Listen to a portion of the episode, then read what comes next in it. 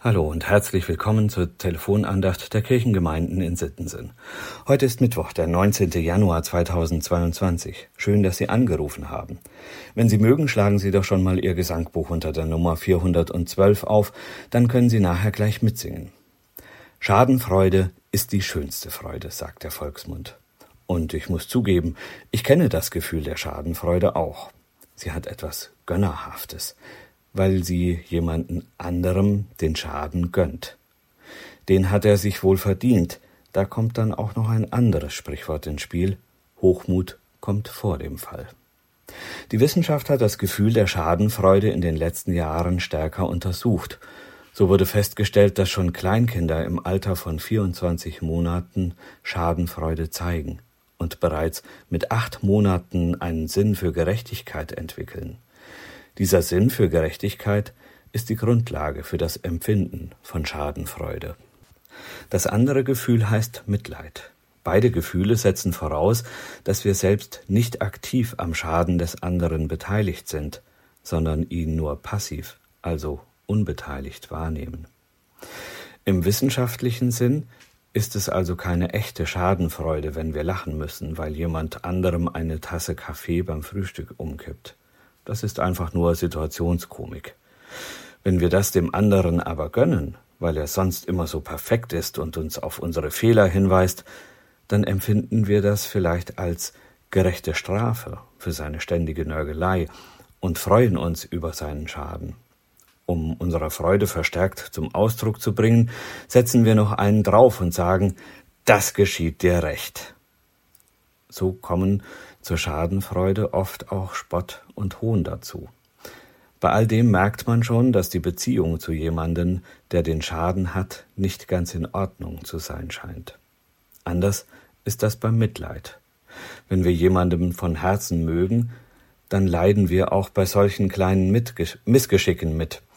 Bei der verschütteten Tasse Kaffee lachen wir dann beide und wischen auch gemeinsam die Pfütze auf. Schadenfreude, Spott und Hohn, die strapazieren eine Beziehung oft. Wer andere verspottet, der kann sie nicht wirklich lieben. Aus diesem Grund kommt Spott und Hohn auch in der Bibel schlecht weg. In unserem Losungstext für heute haben wir so eine Stelle. Da heißt es in Sprüche 17, Vers 5, Wer den Armen verspottet, verhöhnt dessen Schöpfer, und wer sich über eines anderen Unglück freut, wird nicht ungestraft bleiben. Die Sprüche gehören zur Weisheitsliteratur der Bibel, und ich finde es wirklich weise, wie hier über den Zusammenhang zwischen Schöpfer und Geschöpf gesprochen wird. Wer das Geschöpf verspottet und verhöhnt, der tut das auch mit dem Schöpfer. Und zwar, weil der Schöpfer sein Geschöpf unendlich liebt. Gott und Mensch, die stehen in Beziehung zueinander. Und nun? Soll ich Mitleid mit Gott haben? Mitleid ist ja das Gegengefühl zur Schadenfreude. Nein. Jesus hat da noch eine andere Möglichkeit für uns. Im Lehrtext aus der Bergpredigt sagt er uns in Matthäus 5, Vers 7, Selig sind die Barmherzigen, denn sie werden Barmherzigkeit erlangen. Barmherzigkeit ist viel mehr als Mitleid. Barmherzigkeit öffnet mein Herz für ein armes Herz.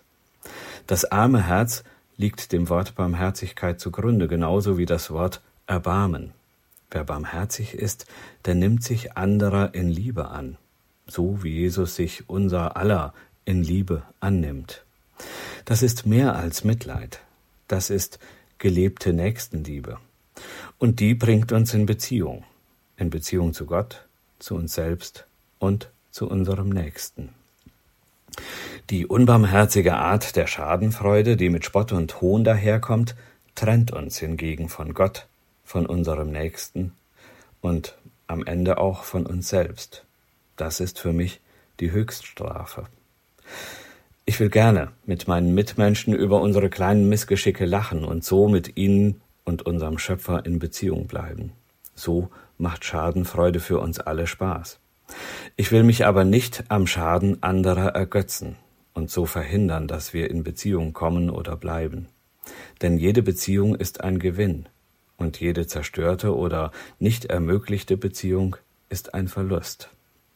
Christian Fürchtegott Gellert hat 1757 in seinem Lied von der Nächstenliebe So jemand spricht, ich liebe Gott im Gesangbuch unter der Nummer 412 eben diesen Beziehungsverlust beschrieben. Er wirbt nicht nur in der achten Strophe darum, die Beziehung zu Gott nicht aufs Spiel zu setzen. Ich lade Sie ein, mit mir in diese achte Strophe einzustimmen, damit wir uns von Gott mit seiner Liebe und Barmherzigkeit ausrüsten lassen. Ein unbarmherziges Gericht wird über den ergehen, der nicht barmherzig ist, der nicht, nie rettet, die ihn flehen. Drum gib mir Gott durch deinen Geist ein Herz, das dich durch Liebe preist. Ich wünsche uns, dass wir heute durch Gottes Barmherzigkeit zur Freude für einen anderen Menschen werden der einen Schaden erleidet oder erlitten hat, und so die Schadenfreude für denjenigen zur größten Freude wird. Ihr Diakon Jochen Gessner.